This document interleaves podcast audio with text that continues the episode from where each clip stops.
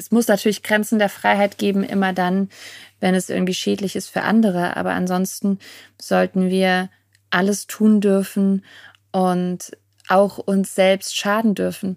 Wir alle sollten immer das Recht haben, wenn wir, ne, wenn das Sinn macht, gesamtgesellschaftlich und wir niemandem schaden, dass wir uns auch ein neues Kniegelenk einsetzen lassen oder unser Geschlecht ändern oder wie auch immer. Und ich finde, das ist ein ganz wichtiger Aspekt auch in Bezug auf, auf Schönheitseingriffe.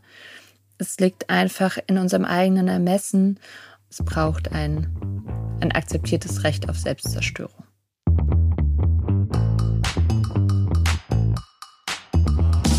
Willkommen bei 5050 bei OMR.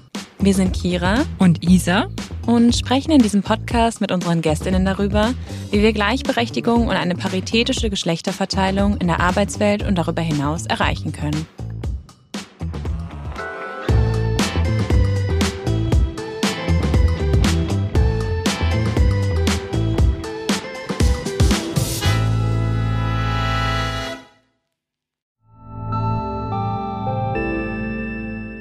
Werbung.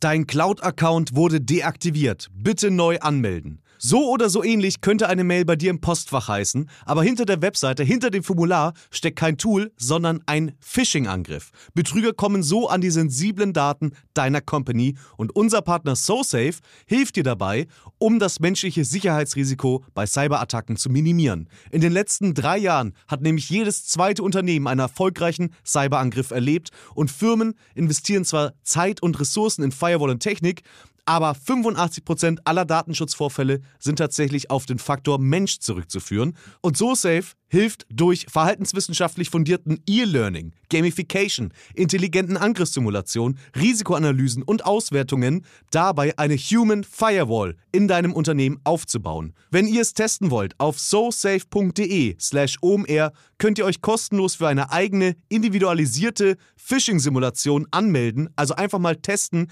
wie eure Klickrate im Unternehmen wäre auf solche Mails.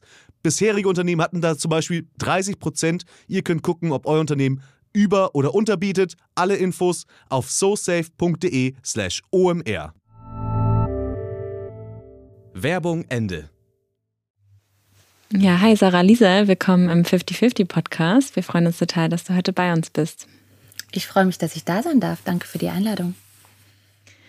Sarah Lisa, du bist Schauspielerin, Regisseurin, Filmproduzentin und Autorin und ich hoffe, ich habe nichts vergessen bei deinen ganzen Rollen. Ähm, auf all deine Rollen gehen wir gleich nochmal ein bisschen genauer ein. Zu Beginn wollen wir gern von dir wissen, wie es dir geht. Ähm, okay.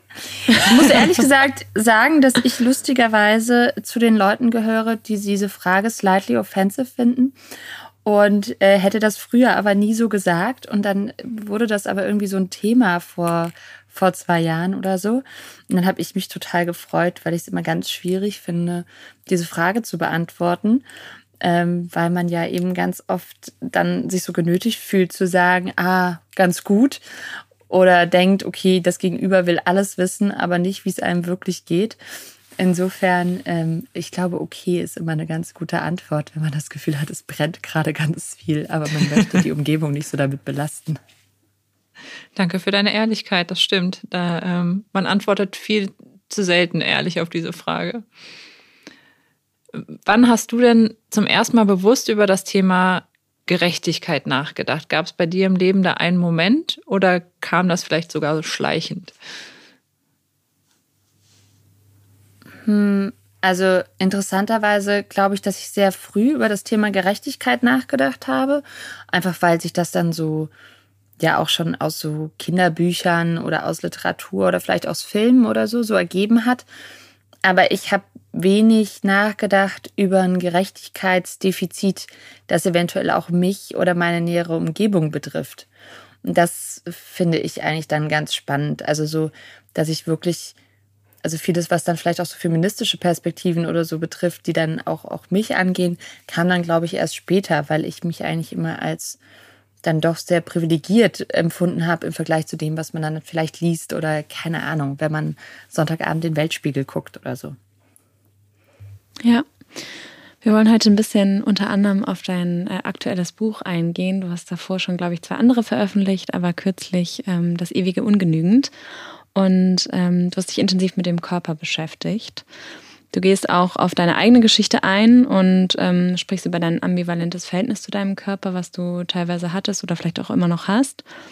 Und du hast auch einmal in einem Interview gesagt, du erzählst nicht nur deine eigene Geschichte, sondern auch die Geschichte vieler. Magst du darauf mal ein bisschen eingehen? Das war vielleicht für mich selber die, die größte Erkenntnis oder das äh, größte Learning beim Schreiben des Buches, weil ich dachte, ja, ich erzähle auch Sachen von mir und würde dann eben weiterführen, natürlich zu, zu Statistiken, zu Zahlen, zu Dingen, die man so auch, auch weiß oder vielleicht auch psychologische Backgrounds oder so. Aber mir waren bei vielen Sachen selbst die Zahlen dazu gar nicht so klar. Also ob das jetzt Essstörungen sind, ob das der Orgasm Gap ist, ob das irgendwie andere Ungleichgewichte sind oder eben auch Zahlen von Betroffenen. Und das war für mich selber so eine ganz, ganz große Erkenntnis. Ich bin überhaupt nicht allein und ich bin auch überhaupt nicht crazy und ich bin auch nicht besonders. Ich bin eigentlich wie ganz, ganz viele. Wir reden nur alle nicht drüber, weil wir irgendwie versuchen, trotz des ganzen Drucks und dieses Gefühls des ungenügend äh, normal zu wirken. Und das war einerseits natürlich total schockierend, weil man gar nicht will, dass es so vielen anderen auch so geht. Mhm. Auf der anderen Seite war es auch wahnsinnig befreiend oder ist es auch jetzt noch, weil ich eigentlich jeden Tag immer noch Nachrichten bekomme von anderen, die sagen, kenne ich, habe ich auch erlebt, geht mir genauso. Ähm, gut, dass es jemand aufschreibt. Also das, das war für mich so ein ganz befreiendes Element auch des Schreibens. Wie, wie bist du dazu gekommen, das Buch zu schreiben? Es war, glaube ich, so eine Verknüpfung vieler Umstände. Ich habe mich schon relativ viel natürlich auch mit, mit Körper oder Frauenkörpern äh, beschäftigt. Zum einen als, als Schauspielerin natürlich oder als, als Filmschaffende, wo ja einfach Körper auch so das Material ist, mit dem man arbeitet und zum anderen aber auch ähm, in meiner kuratorischen Arbeit. Ich habe mal eine Ausstellung gemacht zum Thema Mutterrollenbilder, wo es natürlich auch ganz viel um Körper ging und darum, was ist denn überhaupt ein Elternkörper. Und dann haben wir davon einen Spin-off gemacht, das hieß Boobs.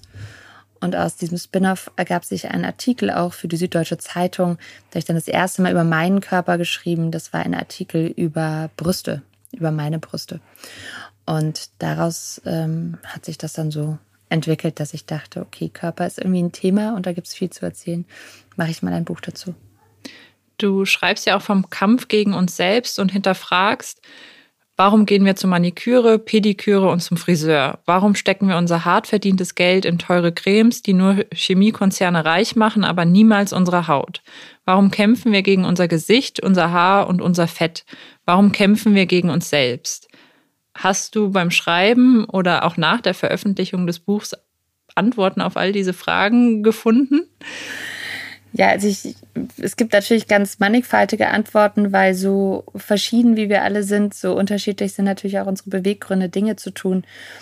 Aber ich glaube, es gibt zwei ganz, ganz große Felder, die uns da natürlich beeinflussen. Das eine ist mit Sicherheit dass wir ganz viel von, von Bildern umgeben sind und auch ganz viel von Werbung umgeben sind, die uns sagen oder suggerieren, dass diese Sachen sinnvoll und notwendig sind, um uns wohler zu fühlen und um irgendwie einem bestimmten Anspruch zu genügen und irgendwie halt mithalten zu können auch. Also Werbung spielt mit Sicherheit eine große Rolle. Und das andere ist aber auch, meiner Meinung nach, dass es eben nicht genug Gleichberechtigung gibt, dass wir nicht ausreichend gesehen werden. Also 25 Prozent der deutschen Bevölkerung sind Frauen über 41. Also das ist ja wirklich, da kann man ja nicht von einer kleinen Randgruppe sprechen, sondern das mhm. ist einfach ein Viertel der deutschen Bevölkerung. Und wenn man sich dann überlegt, dass die eben tatsächlich so wenig gesehen werden und so wenig Repräsentanz haben im Verhältnis dazu, also nicht auf Podien sprechen, seltener in Fernsehsendungen sprechen, weniger Fernsehsendungen moderieren, weniger Platz bekommen als Autorinnen, weniger Platz bekommen in, ähm, als Unternehmerinnen äh, und so weiter, ne? als, als Professorinnen, wie auch immer. Also die gesellschaftliche Mitsprache natürlich viel geringer ist und gleichzeitig viele Frauen ja auch in, in der Ehe, in der Beziehung, in einer, dadurch in einer totalen Abhängigkeit leben, wir ein Pay Gap haben und so weiter, habe ich natürlich im Bedürfnis zu gefallen und gesehen zu werden.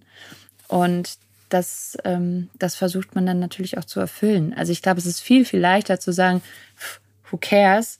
Ähm, ich muss doch mich, also ich muss doch niemandem gefallen, wenn ich aus mir selbst heraus mich unabhängig und frei und entscheidungsgewaltig fühle. Und ich glaube, das ist unser, unser viel größeres Problem, weswegen ich es auch so absurd finde oder auch gar nicht zum Thema meines Buches mache, zu verhandeln, ob das jetzt richtig ist, dass die einzelne Frau sich einer Schönheits-OP unterzieht oder dass die einzelne Frau sich Botox spritzen lässt oder zur Maniküre geht. Ich finde, die Frage ist, ähm, fühlt die einzelne Frau sich frei genug, um, um das für sich zu entscheiden? Ja. Was glaubst du, welche Rolle Social Media da steht? Weil als du gerade gesagt hast, es gibt zwei Dinge, kam bei mir automatisch Social Media in den Kopf und das Vergleichen miteinander. Ich Social Media spielt mit Sicherheit eine Rolle als Medium, aber Social Media ist nicht zwangsweise notwendig als, als Medium. Also in, als ich jung war, gab es kein Social Media zum Beispiel. Wir hatten aber trotzdem schon wahnsinnig hohe Zahlen, was einfach so Essstörungen anbelangte. Wir hatten ein unfassbares Bild davon. Also ich habe gestern ein, ähm, ein Reel gesehen, wo es tatsächlich darum ging, wie wie absolut akzeptiert Fat-Shaming äh, früher war, auch ohne Social Media dann war. Mhm. Aber da ging es um Britney Spears und ihr Comeback, glaube ich, 2007. Ähm, und wie, mit welcher Häme die überschüttet wurde, mit einem absolut eigentlich fantastischen Körper, ne, der vielleicht jetzt nicht spindeldürr war. Und deshalb würde ich sagen, also gerade die, die Maga-Models und Top-Models der 90er haben kein Social Media gebraucht und auch die äh, jungen Frauen damals haben keine ähm, kein Social Media gebraucht, um Inspirations, wie es so schön heißt, äh, online zu teilen. Also da darf man sich, es wäre sehr leicht zu sagen, ähm, es ist ausschließlich eine Verantwortung von Social Media. Und wenn wir Social Media wieder in die Box packen könnten, hätten wir plötzlich eine Gesellschaft, in der Frauen ihren Körper mögen und sich äh, für genügend halten. Ich glaube, die Frage ist eher, was gucken wir uns da an? Wie ist, ähm, sind unsere Timelines kuratiert und auch was erlauben wir großen Konzernen, uns in die Timelines zu spülen? Ja, absolut. Ähm, du thematisierst auch die Stellung des weiblichen Körpers in der Gesellschaft. Was würdest du sagen, was ist gerade so die Stellung des weiblichen Körpers?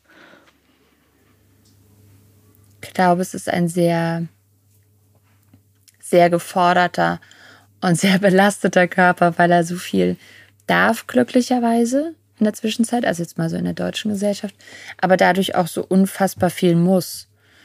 Also es muss ja irgendwie nach wie vor noch ein Mutterkörper sein, auch wenn er das vielleicht gar nicht sein möchte. Es muss ein Arbeitnehmerinnen- oder selbstständigen Körper sein, der Geld erwirtschaftet. Es muss ein Körper sein, der dabei auch noch gut aussieht. Ein Körper, der immerzu funktioniert und überhaupt gar nicht äh, müde wird, auch wenn er nach acht oder neun Stunden Arbeit und Fahrzeiten noch drei Stunden Carework vor sich hat, was ja immer noch hauptsächlich dann bei Frauen liegt, auch wenn gleichberechtigt gearbeitet wird. Deshalb würde ich sagen, es ist ein, es ist ein angestrengter Körper. Wahre Worte.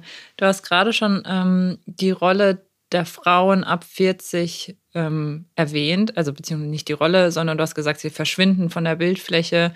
Ähm, ab 40 sind sie weniger repräsentiert, werden weniger in Talkshows eingeladen und trotzdem ist der Druck auf Frauen so groß, gut und jung auszusehen. Was muss denn passieren, damit Frauen ab 40 die gleichen Chancen auf Sichtbarkeit haben? Also prinzipiell kann man, und das betrifft ja auch nicht nur Frauen, die zu wenig gesehen wird, werden, sondern ja auch noch ganz viele andere gesellschaftliche Gruppen. Prinzipiell kann man tatsächlich sagen, wenn sich die Führungspositionen verändern, verändern sich auch die Positionen darunter. Also der einzelne Vorstand, der einzelne ähm, Führungsposten alleine ist natürlich nicht das, was es ausmacht, aber sie sorgen auch für diversere Teams. Und das brauchen wir, glaube ich, prinzipiell, weil natürlich auch immer die Interessenlage da liegt. Wenn jemand jetzt in einem Verlag ein Programm macht, dann natürlich ganz oft auch gelenkt von den eigenen Interessen und Bedürfnissen. Und wenn wir da mehr Menschen aus unterschiedlichen Gruppen und einfach diversere Führungs- und Entscheider Personen haben, dann würde sich auch darunter was ändern. Und dann müssen Frauen natürlich auch das Gleiche verdienen, damit sie sich das, das leisten können, diese Jobs auch zu machen. Ne, weil das ist ja in, in vielen Sachen, die, die Meinungsgestalten sind, darf man ja auch nicht vergessen, wird ja nicht unbedingt äh, so viel verdient, dass man sich das auch leisten kann. Also vieles, was dann vielleicht im Journalismus passiert oder so, muss man sich auch ja tatsächlich leisten können. Du bist im Buch auch sehr persönlich, das heißt, du ähm, ja, greifst deine eigene Geschichte stark auf und, und flechtest die mit ein und gehst dann noch auf Statistiken und Co. ein.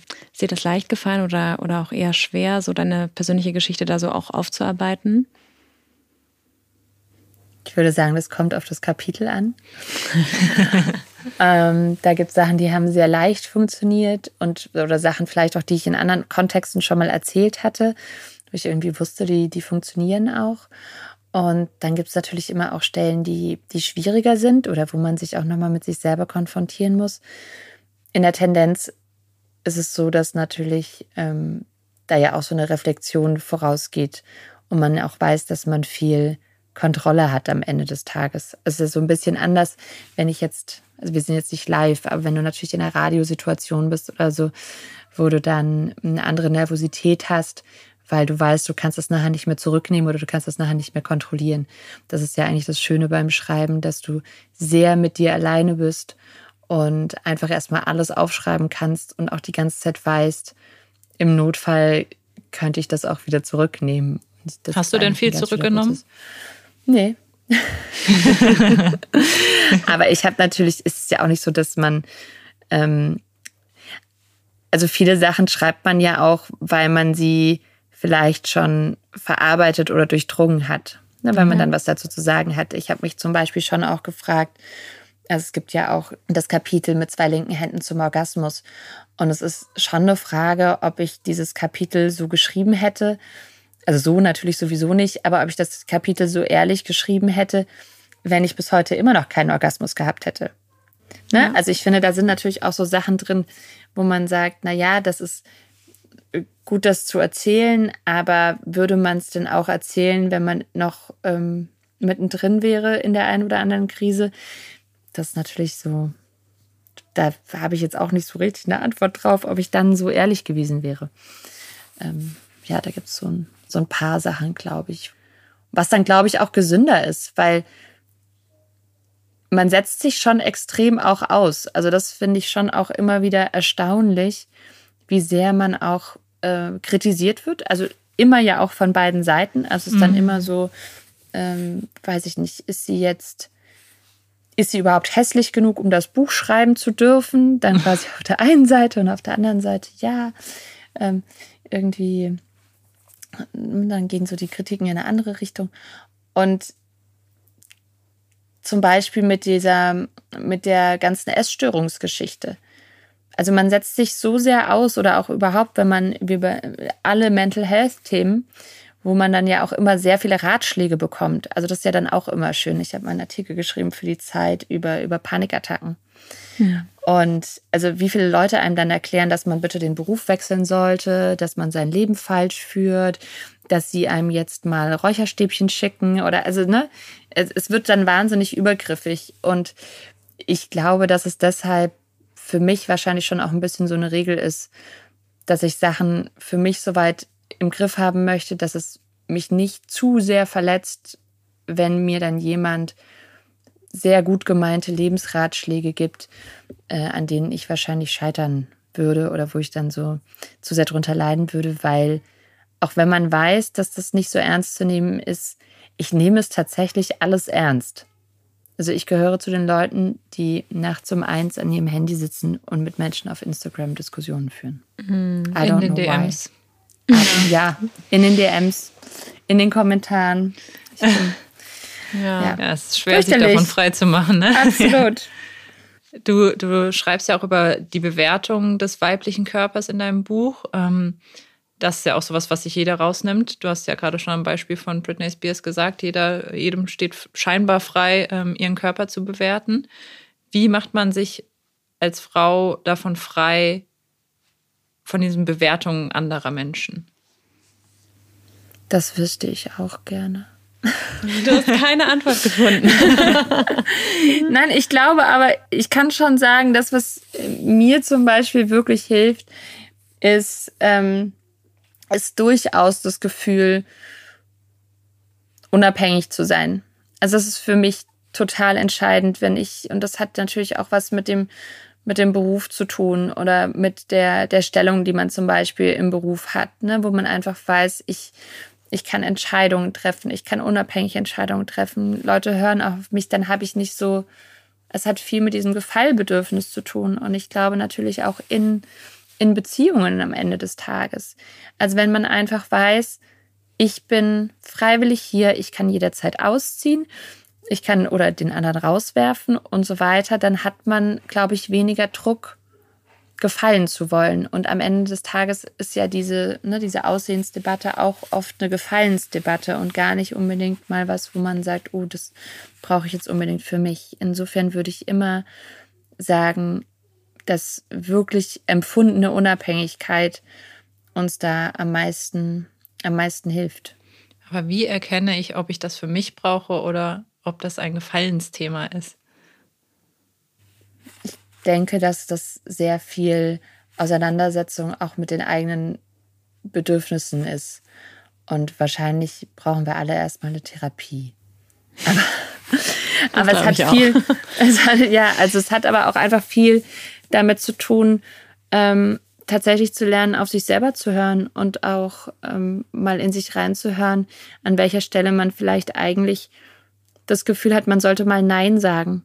Also es ist ja auch was, was wir in der Tendenz nicht so wirklich lernen und was Frauen deutlich weniger lernen als Männer, nämlich einfach Nein zu sagen, nicht zuständig zu sein für die Harmonie, nicht zuständig zu sein für irgendwie so, ähm, ich sage jetzt mal, emotionale Konflikte. Also das ist ja auch was, was ganz oft Frauen zugeschrieben wird, dass sie das äh, handeln müssen. Und ich glaube, Nein sagen ist ein, ein großes Learning, das wir haben müssen und Grenzen zu setzen. Mhm. Du hast auch einen Satz geschrieben oder vielleicht auch in einem Interview gesagt, ich bin mir gar nicht ganz sicher, aber den fand ich sehr schön. Ähm, du schreibst, dass eine intelligente Frau alles darf, wozu sie sich entscheidet und was niemand anderem schadet. Was meinst du damit? Ja, kategorischer Imperativ, ne? Ich glaube, das gilt eigentlich für, für alle Leute. Ich finde, das ist erstmal das Allerwichtigste, dass wir es, es muss natürlich Grenzen der Freiheit geben, immer dann, wenn es irgendwie schädlich ist für andere. Aber ansonsten sollten wir alles tun dürfen und auch uns selbst schaden dürfen. Ich halte das für ein, für ein ganz wichtiges Element von Freiheit. Ich habe neulich eine interessante äh, Statistik gesehen. Und zwar gibt es ja in Bezug auf, auf OPs, ähm, im, also für Transgender-Menschen, eine Diskussion darüber, ob diese OP nachher bereut wird. Mhm. Und es ist natürlich ein relevantes Thema, ne? Also gerade wenn wir vielleicht über Minderjährige sprechen oder wie auch immer, wie gehen wir damit um, dass Menschen eine Geschlechtsumwandlung eventuell wieder bereuen? Und diese Statistiken waren so toll, weil die einmal aufgeschlüsselt haben, bei welchen OPs ist wie viel oder Eingriffen in den Körper, wie viel Prozent der Menschen, die nachher bereuen. Und dann gibt es eben viel mehr Menschen, die bereuen, dass sie sich ein neues Kniegelenk haben einsetzen lassen, als Menschen, die ihre Geschlechtsumwandlung bereuen. Und dann gibt es noch so ein paar andere Sachen. Und ich denke, das ist eben genau der Punkt. Wir alle sollten immer das Recht haben, wenn wir, ne, wenn das Sinn macht, gesamtgesellschaftlich und wir niemandem schaden, dass wir uns auch ein neues Kniegelenk einsetzen lassen oder unser Geschlecht ändern oder wie auch immer. Und ich finde, das ist ein ganz wichtiger Aspekt auch in Bezug auf, auf Schönheitseingriffe.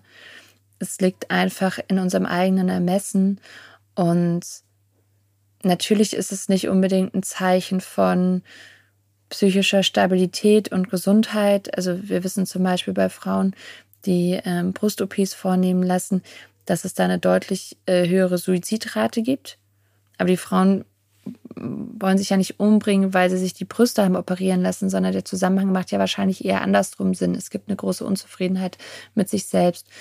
Und aus der resultiert ähm, dann eben eine Brust-OP oder eben auch ein Suizid.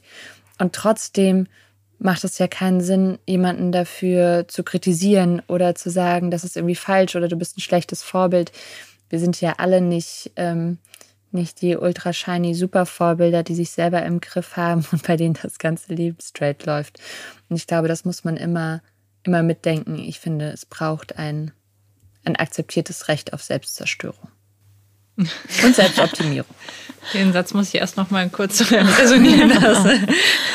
kurz verarbeiten. Ähm, wer, wer ist denn schuld an unserem Schönheitsdilemma? Ja, ich glaube, das haben wir ja vorhin schon mal so ein bisschen angerissen. Ganz, ganz viel Verantwortung tragen natürlich schon auch einfach Firmen, die von unserer Unzufriedenheit profitieren. Und dann natürlich aber auch eine Gesellschaft, die davon profitiert. Ne, weil wenn wir uns ähm, nicht, nicht schön fühlen oder nicht ausreichend oder nicht genügend fühlen, sind wir natürlich auch bereit, viele Dinge zu machen die irgendwie dann vielleicht dafür sorgen, dass wir dann doch noch geliebt werden. Ich glaube, es hilft natürlich, wer jeder, der sich minderwertig fühlt, ist, äh, ist gut einsetzbar oder damit auch gut erpressbar. Insofern würde ich sagen, schuld sind alle die, die davon profitieren. Und äh, by the way, sind wir ja natürlich auch alle immer TäterInnen. Also das darf man ja auch nicht vergessen. Selbst die größten Feministinnen können noch misogyn sein können vielleicht ihrer eigenen Tochter erklären, dass sie sich doch mal anders anziehen soll oder dass sie doch bitte ähm, jetzt mal diesen Schokoriegel nicht essen soll oder wie auch immer. Also ich glaube, das ist vielleicht auch ganz wichtig zu erkennen, dass wir prinzipiell in einer Gesellschaft auch alle immer mit eine Verantwortung tragen. Auch in dem, wie wir konsumieren, in dem, was wir auf Instagram liken und so weiter. Ne? All das trägt ja dann zum Gesamtbild bei. Ja, absolut ein wichtiger Aspekt. Ich denke da auch oder habe eben daran gedacht an äh, LinkedIn. Es ist irgendwie in unserer Branche ähm, ja einfach sehr äh, gern gesehen, wenn man da irgendwie eine Personal Brand sich aufbaut, ähm, was dann aber auch oftmals irgendwie mit sehr viel Selbstbeweihräucherung irgendwie einhergeht und ähm, man sich irgendwie auch natürlich irgendwie gewiss inszeniert, was dann natürlich auch bei anderen Leuten bestimmt dazu führen kann in Teilen, dass sie sich nicht unbedingt besser fühlen. Ja, wir hatten eben eine andere Podcast-Aufnahme, da ging es auch darum, dass man irgendwie gerade das Gefühl hat, dass irgendwie sehr viele Menschen ähm, ja einen Podcast haben, ein Buch schreiben, äh, irgendwie was veröffentlichen, alles noch neben der Arbeit und irgendwie tausend Rollen erfüllen und ähm, ja, all diese Themen. Also ich meine, wenn es denn so ist, dann ist es natürlich auch schön, darüber zu sprechen. Aber gerade so auf Social Media, was wir eben auch hatten, wenn man dann nicht irgendwie die andere Seite ähm, auch mal zeigt, irgendwie die Momente, wo es vielleicht nicht alles so läuft oder man diese Rollen nicht äh, so gut vereinbaren kann, ähm, dann zeigt man natürlich auch irgendwie ein verzerrtes Bild, was dann die anderen eventuell negativ beeinflusst. Absolut. Und ich glaube, es ist sogar so, mehr Erfolg oder mehr Output setzt im Normalfall auch mehr Scheitern voraus. Mhm. Also es ist gar nicht unbedingt so, dass diese Leute dann weniger scheitern, sondern dass die einfach vielleicht eine größere ähm, Frustrationstoleranz haben und dann sagen, okay, habe ich jetzt dreimal nicht bekommen, ich bewerbe mich noch ein viertes Mal oder ich gehe noch zu einem fünften Verlag oder ich mache, ne? Also das ist ja das eine. Und das andere ist aber eben auch, dass man so, ja, auch diese, diese Ablehnung quasi immer, dass sich die so perpetuiert und man die irgendwie so aushalten muss. Und ich finde, das ist einfach was, was man auch zeigen muss. Also ich habe mal einen ganz süßen Artikel gelesen von einem, der auch wahnsinnig erfolgreich ist und irgendwie am MIT Professor ist und wie auch immer. Und ähm, eine Freundin hatte sich irgendwo beworben und es hat überhaupt nicht geklappt. Und dann war die wahnsinnig frustriert und hat gesagt, bei dir klappt ja immer alles. Und der hat dann was ultra Schönes gemacht, wie ich fand. Der hat alle Absagen zusammengesucht, die er je bekommen hat. Und hat dann quasi ihr so ein Paket äh, überreicht und gesagt, so, das ist so mein, ähm, mein, es funktioniert nicht. Mhm. Und ich würde mir, ich habe ja dazu auch mein Instagram-Projekt gemacht, aber ich, ich würde mir das viel mehr wünschen. Also, dass man quasi auch ähm, postet und sagt, ich ärgere mich, weil ich habe zwei Jahre an dieser Sache gearbeitet und es gibt immer noch niemanden, der es fördert oder es gibt immer noch niemanden, der irgendwie dieses Buch kaufen will oder das hier hat irgendwie keinen Erfolg. Und ich glaube, das ist ganz wichtig und auch heilsam für unsere gesamte Kommunikation, weil einfach mehr Erfolg auch mehr Scheitern bedeutet. Ja, und auch vor allem darüber zu sprechen. Ich habe hier noch ein Zitat von dir. Ähm, fehlt in einem System tatsächliche Gleichberechtigung, muss ich mir Wege suchen, um trotzdem voranzukommen. Das ist dann eben ganz oft denen zu gefallen, die das Geld oder die Entscheidungsgewalt haben. Gab es bei dir Punkte in der Karriere, wo du diesen Weg ab und an gegangen bist? Ähm, jeden Tag. und ich begreife mich schon als sehr ähm, unabhängige Person, die großes Glück hat, ähm, ganz viele Sachen machen zu dürfen, die ich machen will. Gar keine Frage. Aber ich mache ja Filme und Filme braucht sehr viele Menschen und auch sehr viele Menschen, die einem sehr viel Geld geben, damit man die machen kann. Und äh, ganz klar spielt es da eine Rolle. Also ich weiß gar nicht, in wie vielen Situationen ich ähm, einfach an Tischen saß mit äh, fünf Männern, die 25 Jahre älter sind und wo du dann vielleicht nicht in jedem Moment sagst, hm, es wäre aber schön, wenn sie jetzt auch noch mal gendern könnten. also das würde ich jetzt noch nicht mal verlangen, ne? Aber wo du natürlich über, über Dinge hinweg siehst, weil das andere vielleicht ein größeres Ziel ist. Also gar keine Frage. Ich glaube, ähm, ich würde mir, dann würden wir hier gar nicht sitzen. Also wenn, wenn ich den Eindruck hätte, dass ich in allen Bereichen, wo es um Macht geht, wo es um Geld geht, wo es irgendwie auch, wo Sachen verteilt werden, wir schon mh, hm, gleichberechtigt arbeitende, diverse Teams haben mit einer, mit einer großen Offenheit und einem großen Bewusstsein für manche heutige Themen, dann hätte ich vielleicht mein Buch gar nicht so schreiben müssen oder können. Also ich, das ist natürlich auch immer schwierig, weil das ist ein permanentes Abwägen.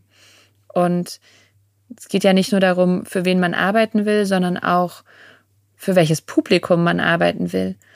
Und das ist total klar, wenn man natürlich sagt, man bleibt 100 Prozent in, in dem Indie-Bereich, wo man nur mit Leuten arbeitet, deren, deren Haltung man teilt, ähm, dann hat man vielleicht so ein Preaching to the Choir-Gefühl und es wird einem auch viel gedankt und man ist sich dann vielleicht auch sehr einig, aber man kommt eigentlich nicht dahin, wo ich schon auch gerne hinkommen möchte, nämlich mit Menschen, die anderer Meinung sind oder einfach ne, auch ein größeres Publikum zu erreichen und zu sagen, ich möchte ja eigentlich mal mit denen oder die Personen erreichen, die es vielleicht nicht so sehen wie ich, weil ich glaube, dass so gesellschaftliche Entwicklung natürlich auch so einen Culture Clash braucht und dass sie auch braucht, dass wir uns auseinandersetzen und dass wir auch selber beweglich bleiben und dass wir auch Verständnis entwickeln für andere Seiten. Also ich bin nicht so ein Fan von, ähm, wir reden nicht miteinander. Mhm. Ich bin eher so ein Fan von Konfrontation. Wie blickst du gerade auf deine eigene Branche in Sachen Gleichberechtigung? Ich mache mir ähm, ich glaube, wir, wir haben eine ganz okaye Entwicklung gemacht in den letzten Jahren, weil auch so das Bewusstsein einfach gewachsen ist. Das ist schon, schon klar. Ähm, ich mache mir ein bisschen Sorgen, weil wir jetzt natürlich in so eine, also wir hatten einfach innerhalb der Branche einen sehr großen Produktionshype, auch Serienhype, der so, weil sehr viel Konsolidierungsgeld, würde ich es mal nennen, in der, in der Branche war einfach, ne, es kamen viele große Player auf den Markt ähm, in Sachen Streaming. Die wollten natürlich alle irgendwie Abonnenten gewinnen. Es wurde sehr viel gedreht. Es gab sehr viele Jobs. Und dann ist es natürlich auch so, dass man dann auch Platz hat für viele Menschen. Wir schlittern jetzt ein bisschen in so eine Krise. Und das ist natürlich dann immer so, wo ich sagen würde, das ist immer ein bisschen besorgniserregend, weil wer fällt dann raus? Hm. Und wir haben das ja zum Beispiel auch im Fall von Corona gesehen oder so. Ne? Also in Krisen äh, manifestieren sich dann oft ganz schnell wieder veraltete Rollenbilder oder eben, ah, jetzt machen wir lieber das, was wir schon immer gemacht haben oder die, ja, die Männer brauchen halt den Job, weil die müssen ja für Familien sorgen. Also das, das finde ich, wird jetzt ein ganz interessantes Thema. Und was man ja auch nicht vergessen darf, in Zeiten, wo es nicht so viele Jobs gibt. Wir hatten ja auch eine große Diskussion über, über Machtstrukturen beim Film, glücklicherweise. Und ich glaube, da könnte auch noch sehr vieles kommen, was noch gar nicht so äh, öffentlich diskutiert wurde. Aber wenn es klar ist, dass du wieder einen Job bekommst als ähm, abhängig beschäftigte Person, die aber so von Job zu Job geht, ist es viel leichter, dich zu beschweren, ist es viel leichter, dich zu melden, ist es viel leichter, der Produktion zu sagen, das läuft nicht gut, als in einer Situation, wo Jobs gerade weniger sind. insofern mache ich mir schon Sorgen, dass durch so diese aufkommende Krise ein paar Diskussionen, die wir glücklicherweise geführt haben in den letzten Jahren, eventuell ein bisschen abebben und würde mir wünschen, dass wir die rüber retten können, auch wenn das Geld wieder weniger wird. Hm. Weil es irgendwie kein Luxusgut ist. Ja. ja, also ich glaube, das muss uns irgendwie bewusst werden. Das ist kein Luxusgut. So, ähm, ah, wir machen noch ein bisschen Diversity und wir machen noch ein bisschen Cream Producing, äh, wenn wir es uns gerade leisten können. Das kann halt nicht die, die Art sein, wie wir damit umgehen. Ich glaube sogar eher im Gegenteil. Das betrifft leider, glaube ich, nicht nur deine Branche, dass sobald irgendwie äh, eine Krise da ist oder vielleicht irgendwie gerade wirtschaftlich die Situation nicht so gut ist, dass man irgendwie als allererstes dann in dem Bereich einspart. Ja, wir haben auch ein Ungleichgewicht ähm, im Bett, sag ich mal so plakativ. Du hast es eben schon, eben schon angesprochen. Ähm, du hast auch über die Orgasm Gap ge, ähm, geschrieben. Und laut einer Studie von 2017 hatten 95 Prozent der heterosexuellen Männer regelmäßig einen Orgasmus, aber nur 65 Prozent der heterosexuellen Frauen. Und bei homosexuellen Paaren ähm, haben Frauen mit ähm, 86 Prozent deutlich häufiger einen Orgasmus. Das finde ich schon bemerkenswert. Kannst du ähm, uns kurz erklären, wie die Orgasm Gap entsteht? Ich würde sagen, ähm, ganz grob und prinzipiell, es gibt wenig Interesse oder deutlich weniger Interesse an der weiblichen Lust, an der Begierde von Frauen und an ihrer Sexualität und auch daran, wie sie eigentlich funktioniert. Also es gibt so diesen, diesen äh, freudschen Klassiker, dass äh, quasi der klitorale Orgasmus der, der kindliche, unreife Orgasmus ist und eine erwachsene Frau einen äh, vaginalen Orgasmus zu haben hat, also zum Orgasmus kommen soll durch Penetration. Das funktioniert aber rein anatomisch nicht bei allen Frauen. Und das ist schon mal total spannend. Also das ist, weil das würde nicht jeder so sagen, aber es wabert natürlich mit in unserer Vorstellung. Und das ist auch das, wodurch ist denn unsere Vorstellung von Sexualität geprägt? Es ist ja bei den wenigsten Leuten so, dass sie zu Hause am Küchentisch sitzen und ihre Mutter ihnen sagt, wie sie kommt, sondern die meisten von uns sehen irgendwie Filme oder lesen Zeitschriften oder wie auch immer. Und gerade im Film sehen wir eigentlich meistens penetrativen Sex, der überhaupt nicht dazu führen kann, dass alle Frauen dadurch einen Orgasmus bekommen. Aber das ist, das sind so Bilder, die sich so in uns festsetzen. Mm. Und dementsprechend glaube ich, wir bräuchten viel mehr Aufklärung schon in Schulen. Wir haben in, in Schulen ja eher so einen Fortpflanzungsunterricht. Mm. So. Worum es ja aber gar nicht geht, die meisten Leute wollen ja gar nicht ständig Kinder bekommen, sondern würden eigentlich nur gerne ähm, guten Sex haben, von dem sie auch irgendwie mehr mitnehmen als, oh, mein Partner ist befriedigt. Wie toll, ich habe meinen Job gut gemacht. Sondern ähm, irgendwie auch gerne selber ihre, ihre Lust finden und ihren Orgasmus haben vielleicht. Und das ist, das ist einfach, glaube ich, noch ein sehr, sehr langer Weg, weil da sowohl Frauen als auch Männer offensichtlich noch viel dazu zu lernen haben, sonst gäbe es den Orgasm Gap ja nicht. Absolut. Ähm, ja, lange Zeit gab es ja auch gar keinen Raum für so äh, sexuelle Begierden oder Lust der Frau. Ähm, mittlerweile ändert sich das ja zum Glück irgendwie. Es gibt ja äh, auch tolle Plattformen wie Fantasy oder Cheeks, die sich auch insbesondere an ähm, ja eher so feminine Bedürfnisse richten und auch mehr Awareness und Aufklärung in der Gesellschaft. Ähm, du schreibst unter anderem auch über deine eigenen Erfahrungen und ähm, hast auch gesagt, immer geht es darum, wer ich für die anderen zu sein haben sollte, nie darum, wie ich mir selbst begegne. Du hast dann ja auch ja deine persönliche Geschichte aufgezeigt und ähm, ich glaube, so ein bisschen hast du mehr zu dir selbst gefunden und äh, am Ende, kleiner Spoiler sozusagen, auch den Orgasmus erreicht, der nicht immer unbedingt das Ziel sein sollte und sein muss. Nochmal ganz wichtig auch darzustellen. Magst du mal ein bisschen über deine eigene Reise erzählen, beziehungsweise wie hast du es denn geschafft oder würdest du von dir sagen, dass du es geschafft hast, dir selbst mehr zu begegnen? Also ich glaube, was so ein ganz, ganz wichtiger Aspekt ist, ist tatsächlich so ganz profane Bildung. Also es ist so irre, weil man ja denkt, oh Gott, jetzt musst du dich mal selber entdecken, jetzt musst du dir mal Zeit für dich nehmen und so. Ich glaube, ich habe viele Sachen einfach nicht gewusst und mir auch keine Zeit genommen, mich damit auseinanderzusetzen und habe mir dann, wie ja relativ viele Frauen, also auch so in meinem Umfeld, also ich glaube, ich weiß gar nicht, ob man Markennamen nennen darf, aber die ja. Erfindung des Klitorissaugers Ja, also hat, glaube ich, das Orgasm Game äh, ziemlich nach vorne gebracht.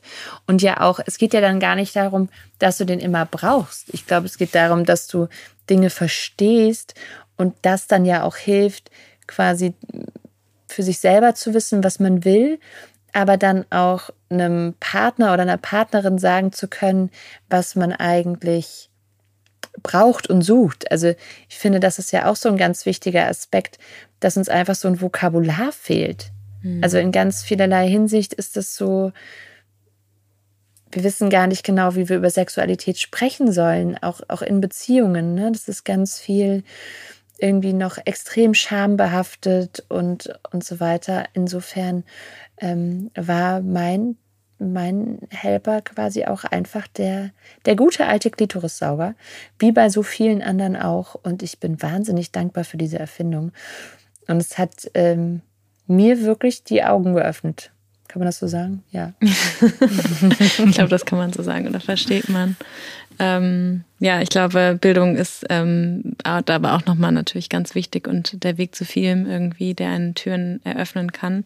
Und Kommunikation, was du auch schon gesagt hast, ein ganz, ganz wichtiger Aspekt. Ähm, ja, aber die Bilder, die irgendwie immer noch in der Gesellschaft hauptsächlich äh, entstehen und noch gerade, du kommst ja aus dem Film, äh, wie Sexualität dort gelebt wird und dargestellt wird, ähm, auch die Personen, die Sexualität überhaupt erleben. Es sind immer enorm schöne Menschen, es sind äh, irgendwie wenig behinderte Personen, schwarze Personen, die man irgendwie äh, sexuell aktiv in Filmen sieht, äh, zumindest so im kommerziellen Bereich. Ähm, ich glaube, da ist noch Luft nach oben, aber zum Glück, wie gesagt, ähm, wird mehr darüber gesprochen, es wird enttabuisiert, aber das auch, glaube ich, nur in einer gewissen Bubble irgendwie. Also ja, und es ist auch dieses vorherrschende Bild, ist auch so irre. Also mir hat da neulich, es fühlt sich auch wirklich jeder bemüßigt, mir zu schreiben. Und da tun sich auch äh, viele Abgründe auf, die man so nicht, nicht erhofft oder nicht erwartet hat. Und neulich schrieb mir also jemand, ja, es ist ja auch von der Natur so intendiert, dass Frauen weniger Orgasmen haben, weil das ja dann auch die Fortpflanzung reguliert. Ich habe nicht verstanden, was er damit gemeint hat. Ich habe nur verstanden, a, es gibt so viele krude Theorien da draußen darüber, warum es absolut in Ordnung ist, dass die Frau sich beim Sex nicht so wohl fühlt oder gar nicht kommt oder wie auch immer. Ähm, dass es eben dann auch einfach so hingenommen wird, weil das so ein allgemeiner Common Sense ist. Männer brauchen Sex, für die ist das wichtig, denen macht das Spaß. Und Frauen, ja gut, die lassen das halt so über sich ergehen.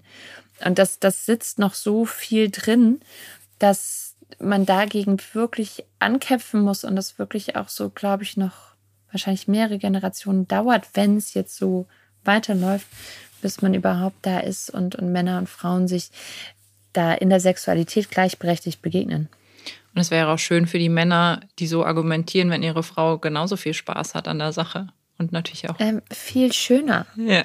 Also das ist ja auch, ich finde, das ist ja eh so ein, so ein wichtiges Thema, weil ähm, ich weiß auch gar nicht warum, aber sobald man das Wort Feminismus sagt, äh, wird man ja so als Männerhasserin abgestempelt. Das ist immer so ganz irre. Ich habe irgendwie einen, äh, einen Satz gesagt in so einem Spiegel-Interview, ähm, dass es für mich gar nicht um Frauen gegen Männer geht, sondern eigentlich um, um Feminismus gegen das Patriarchat. Und sind alle so durchgedreht in den Kommentaren und die Kommentarspalte wurde dann auch irgendwann, musste dann geschlossen werden. Und es war alles so, ja, schon wieder so eine Männerhasserin. Und, da, und ich so, das ganze Zitat handelte davon, dass wir gemeinsam davon profitieren würden, wenn es mehr Gleichberechtigung gäbe.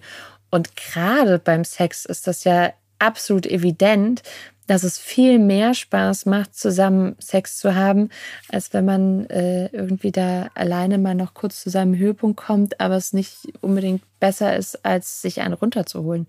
Also das ist ja absurd. Insofern könnten wir alle unglaublich davon profitieren, auf ganz vielen Ebenen. Ja. Also das aktuelle System schadet Männern ja ungemein.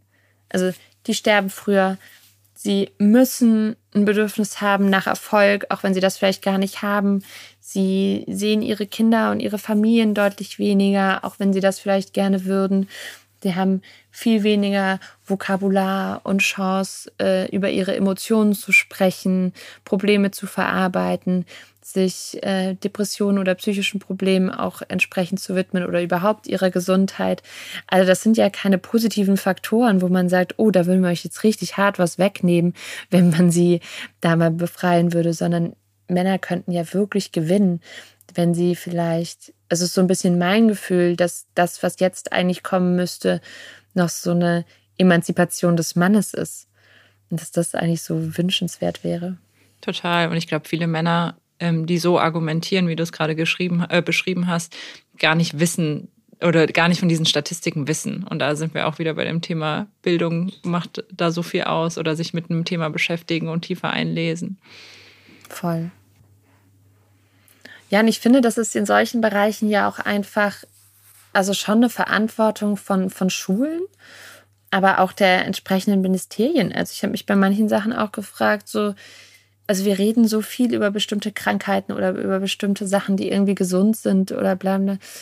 Dann bei manchen Dingen so dachte, hey, Gesundheitsministerium, was ist da los? Wann, wann kommt die nächste Broschüre zur weiblichen Lust? Wann kommt die nächste sinnvolle Initiative gegen Essstörungen oder wie auch immer. Also das wird dann ganz oft auch so individualisiert oder so habe ich es zumindest empfunden. Mhm. Also ich dachte immer, das sind so meine Probleme, weil ich nicht zurechtkomme mit dieser Welt. Und dabei betreffen die so viele Leute, dass man das wirklich mal als großes politisches Thema aufgreifen könnte. Auf jeden Fall. Du hast ja selbst vier Kinder. Ähm, was versuchst du denn deinen Kindern in Bezug auf ihr eigenes Körpergefühl und Gleichberechtigung mit auf den Weg zu geben?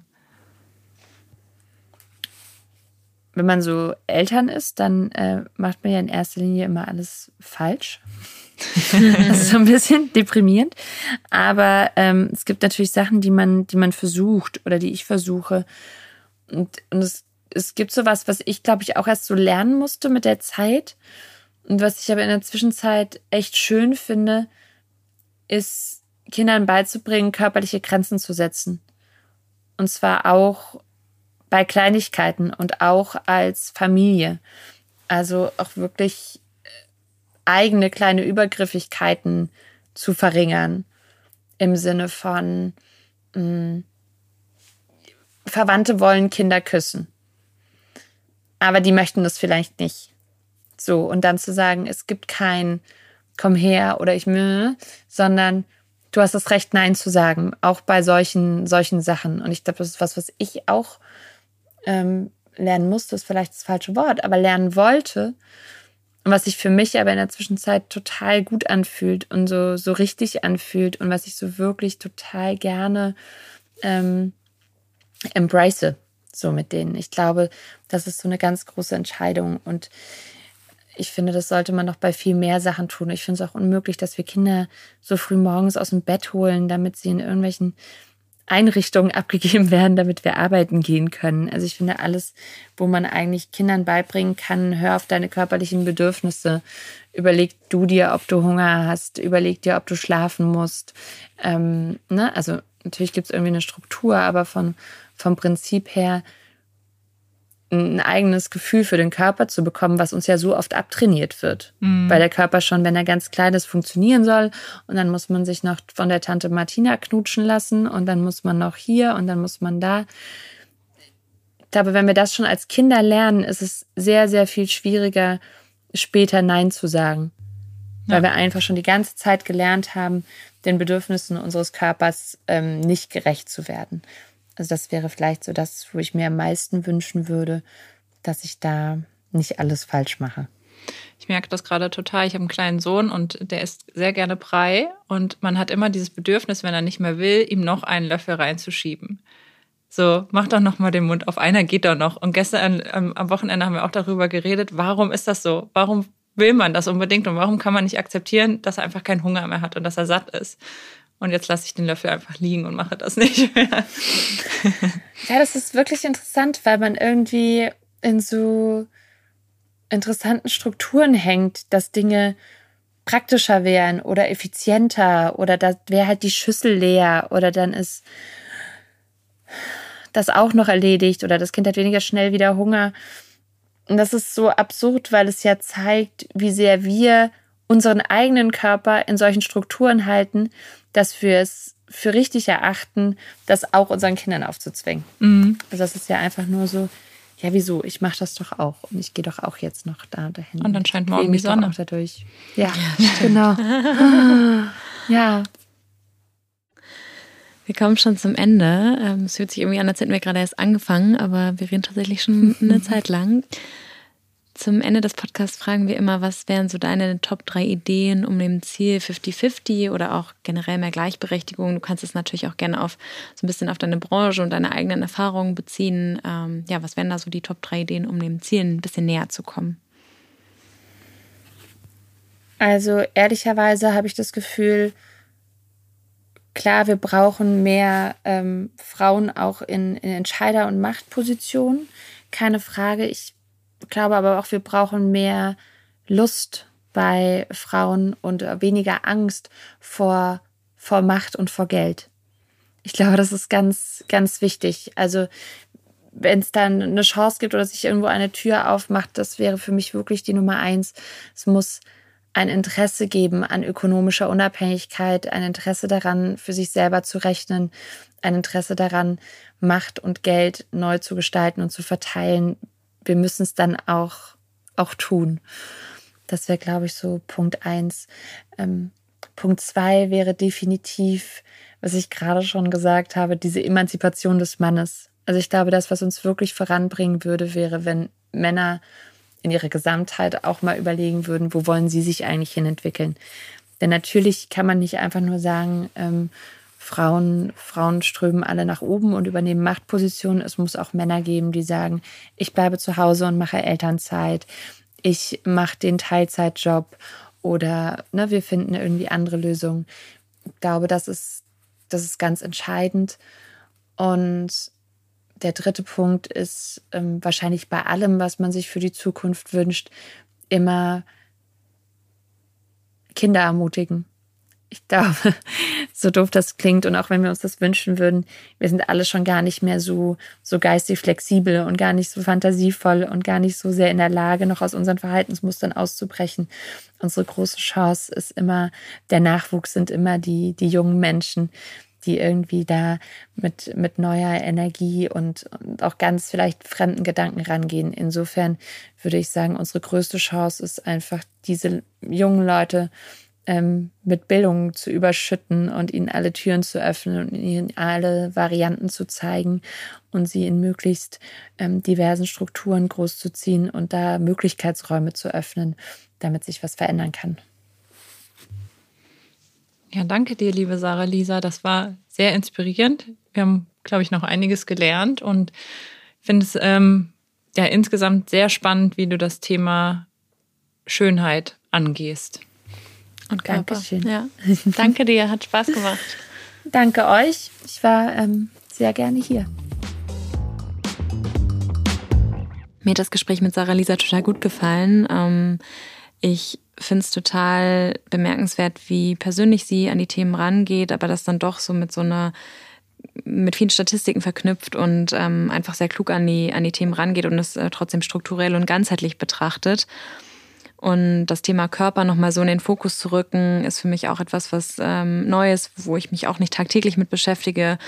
Dinge wie die Orgasm Gap. Also ich habe auf jeden Fall ähm, ja heute über viele Dinge nochmal intensiver nachgedacht, ähm, die ich vielleicht äh, so eigentlich schon wusste, aber noch nie so wirklich in den Vordergrund gerückt habe. Ja, ich fand es auch sehr inspirierend, weil das einfach ein Thema ist, mit dem sich, glaube ich, jede Frau beschäftigt.